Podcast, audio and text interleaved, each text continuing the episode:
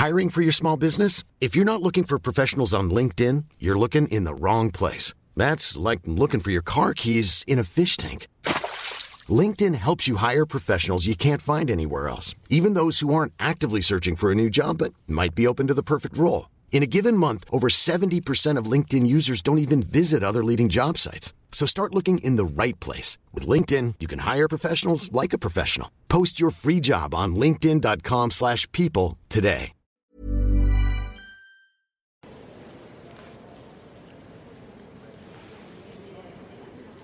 Nous nous trouvons à présent dans l'un des lieux préférés des visiteurs du musée, le temple de Dendour, dans l'El Sackler.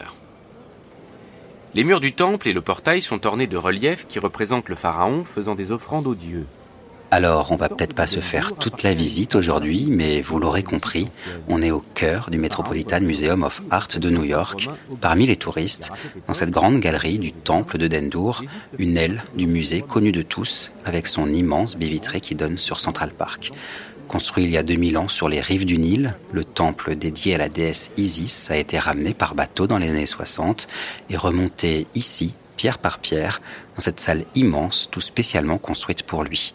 Un présent offert par le gouvernement égyptien aux États-Unis en remerciement pour l'aide fournie dans la sauvegarde de son patrimoine.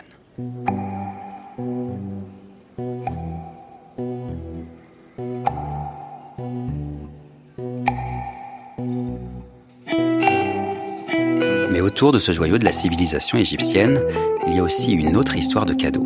Une histoire qui concerne la famille Sackler, notre famille de milliardaires américains, aujourd'hui accusés d'avoir provoqué la crise des opioïdes aux États-Unis. Car les Sackler, en plus d'être les redoutables commerciaux qui ont inondé le marché avec leur antidouleur hyper addictif, sont aussi des esthètes, figurez-vous. Et cette magnifique aile du Metropolitan Museum, ce sont eux qui l'ont financée. En 1974, ils ont donné 3 millions et demi de dollars pour la construire. Depuis, elle porte leur nom, l'aile Sackler.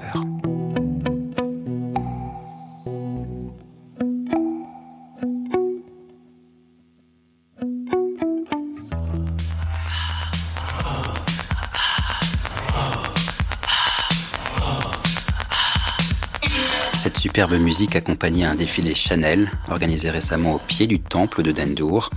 L'El Sackler est en effet devenu un lieu archi prestigieux qui accueille dîners et événements exceptionnels. D'ailleurs, la famille de milliardaires l'a elle-même utilisé à plusieurs reprises pour ses propres soirées privées. Mortimer, l'un des frères fondateurs de Purdue Pharma, est peut-être le membre le plus extraverti de la famille et a organisé deux de ses anniversaires dans les années 80. J'ai retrouvé une photo d'une de ces fêtes, publiée dans les pages People du New York Post. On y voit une mannequin de l'époque posée à côté d'un énorme gâteau en forme de sarcophage. Enfin, un sarcophage d'un genre particulier.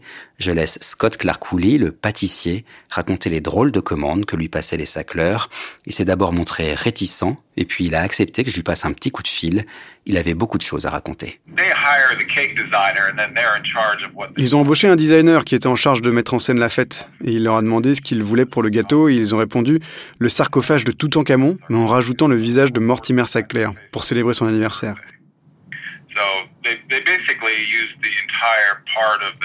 Ils ont utilisé toute la grande salle du temple de Dandour pour la cérémonie. Le gâteau était prévu pour 500 personnes, mais il y avait beaucoup plus de monde que ça. Ça se comptait en milliers. Et ils ont fait appel à l'un des meilleurs traiteurs de New York.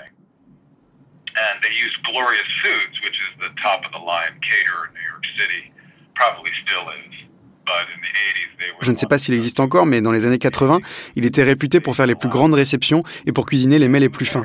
C'était vraiment très fastueux. Bref, beaucoup d'argent a été dépensé pour honorer cet anniversaire.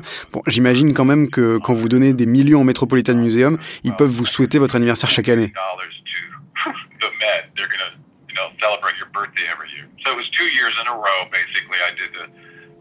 Les fêtes de Mortimer Sackler ont eu lieu deux années de suite. J'ai fait donc le sarcophage et l'année suivante, un gâteau en forme de sphinx. Et pour ce gâteau-là, j'ai dû aussi imaginer le plateau, qui était assez élaboré en fait.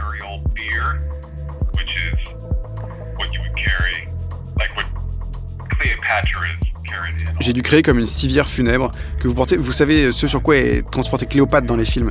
Quelque chose que des hommes soulèvent de chaque côté grâce à des poutres. Eh bien, ce gâteau en forme de sphinx, avec trois poutres qui passaient à travers le plateau, il était posé dessus. Et donc, six serveurs ont porté le gâteau à travers toute la fête, avec des feux de Bengale et ce genre de choses. L'esprit, c'était vraiment organisons des fêtes incroyables pour cet homme qui a été si généreux avec le musée.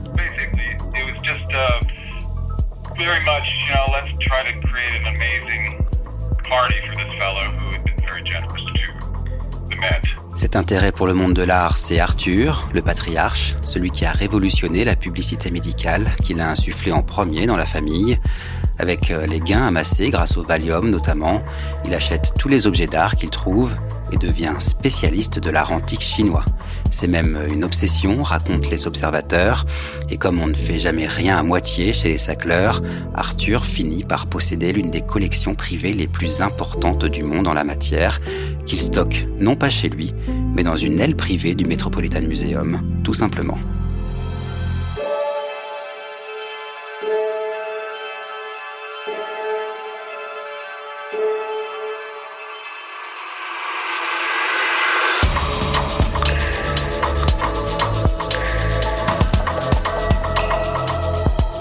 Fil des années, sa passion contamine les autres membres de la famille et le clan commence à financer de nombreuses institutions culturelles, comme le musée Guggenheim, un peu plus haut sur la 5e avenue, le musée d'histoire naturelle de New York ou une galerie du Smithsonian à Washington. Leur largesse dépasse vite les frontières, ils soutiennent par exemple la Tate Moderne et la Royal Academy de Londres, le Louvre à Paris et le musée d'art contemporain de Bordeaux. Grâce à ces dons qui peuvent se chiffrer à plusieurs millions de dollars, les centres culturels s'agrandissent, s'embellissent s'enrichissent d'œuvres du monde entier. Les Sacleurs accordent également des aides aux grandes écoles et universités, Harvard, Yale, Columbia, Cornell ou l'Institut des hautes études scientifiques en France. En réalité, dans l'œil du public, ils ne sont plus les patrons des laboratoires pour du pharma, mais bien l'une des familles les plus généreuses des États-Unis. Un rôle que nous détaille Benjamin Soskis, un historien de la philanthropie, qui s'est penché sur leur cas.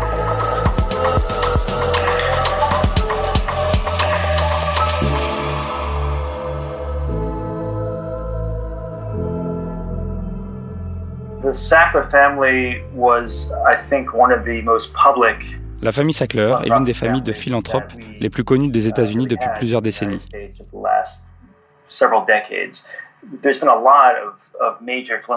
Il y a eu beaucoup de familles de philanthropes importants, mais les Sackler se distinguent par leur contribution aux institutions qui jouissent d'un certain cachet culturel, des musées et des hôpitaux essentiellement, et par leurs soins à cultiver une renommée publique. And for cultivating a very public presence. Um, so uh, almost the vast majority of Sackler La plupart des dons des Sackler sont des donations sponsorisées, c'est-à-dire que leur nom est accolé à l'institution à laquelle ils donnent. Si vous habitez une grande ville américaine, que vous fréquentez les musées ou que vous avez dû aller à l'hôpital, il y a de grandes chances pour que vous soyez déjà tombé sur leur nom. Um, Uh, Et la plupart des gens aux États-Unis, jusqu'à récemment, connaissaient les Sackler principalement pour leur philanthropie. Ils ne savaient pas vraiment d'où provenait leur argent. Aujourd'hui, certains accusent la famille Sackler d'avoir fait pendant toutes ces années de l'artwashing, en d'autres mots d'avoir sciemment utilisé le monde de l'art et des musées pour faire oublier son laboratoire et se racheter une réputation.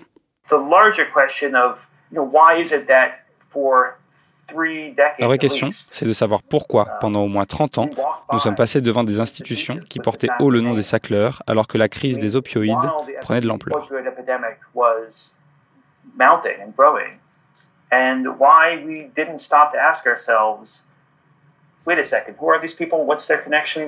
Et pourquoi on ne s'est pas dit, attends, qui sont ces gens? Quel est leur lien avec les opioïdes? Est-ce un problème? Ce genre de questions n'a émergé que récemment. Une fois qu'elles ont été posées, cela a été très vite.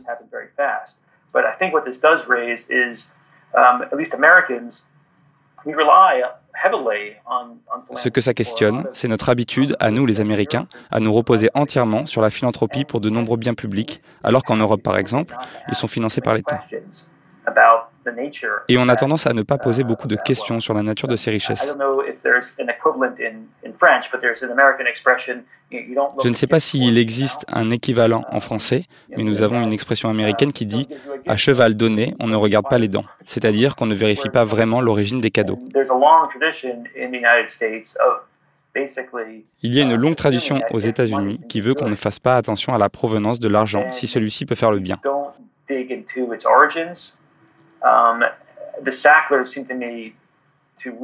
Le cas des Sackler montre que nous avons besoin de remettre en question cette théorie.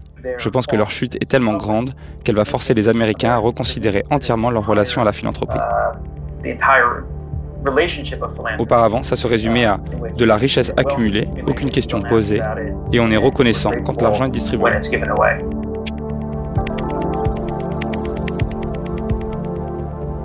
Généreuses donations permettent à la famille Sackler d'évoluer sans trop de questions parmi la bonne société new-yorkaise, cette élite euh, intello et financière qui règne sur la ville. Impossible désormais de faire carrière dans le monde de l'art sans avoir affaire à eux ou de frier dans les dénés mondains sans en entendre parler. En 2013, Raymond, l'un des trois frères Sackler, est même fait officier de l'ordre de la Légion d'honneur par François Delattre, l'ambassadeur de France à Washington. Ce dernier vante l'incroyable succès du médecin et sa francophilie, mais oublie de mentionner les morts que l'Oxycontine a provoquées.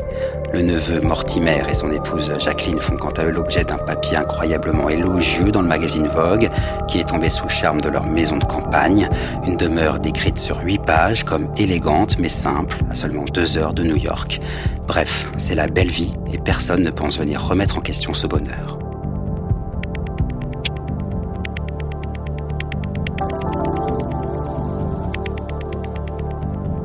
Personne, sauf la photographe Nan Golding. L'année dernière, l'artiste américaine, connue pour ses clichés sans détour sur les violences domestiques et le sida, choisit une fois encore la sincérité.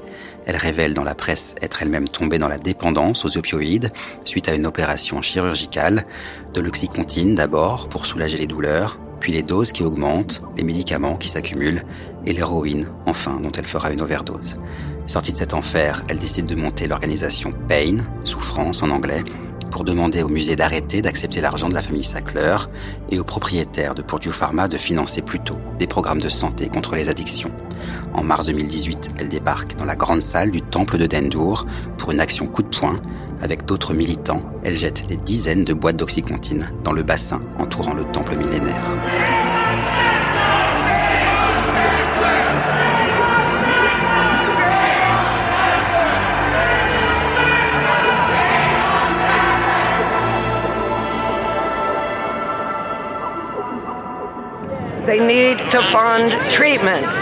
On a besoin de financement pour les traitements. Des milliers de personnes meurent. Chaque jour, 130 personnes sont emportées dans ce pays. Et ils sont en train d'exporter leur méthode en Europe. Ils vont tuer des gens là-bas. Avec leurs mensonges, le fait de dire que ce médicament n'est pas dangereux, ils connaissaient les chiffres. Ils les connaissaient.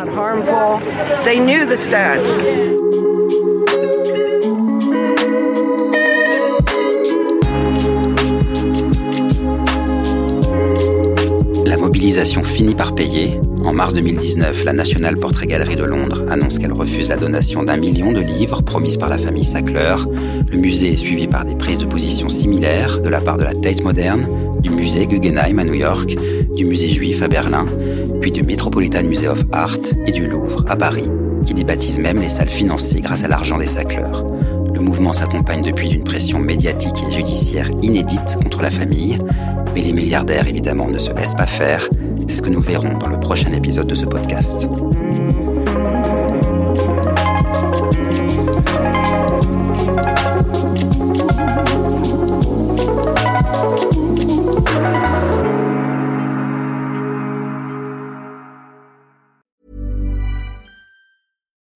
Deserves the best, and there's no better place to shop for Mother's Day than Whole Foods Market. They're your destination for unbeatable savings, from premium gifts to show-stopping flowers and irresistible desserts. Start by saving 33% with Prime on all body care and candles. Then get a 15-stem bunch of tulips for just $9.99 each with Prime. Round out Mom's menu with festive rosé, irresistible berry chantilly cake, and more special treats. Come celebrate Mother's Day at Whole Foods Market.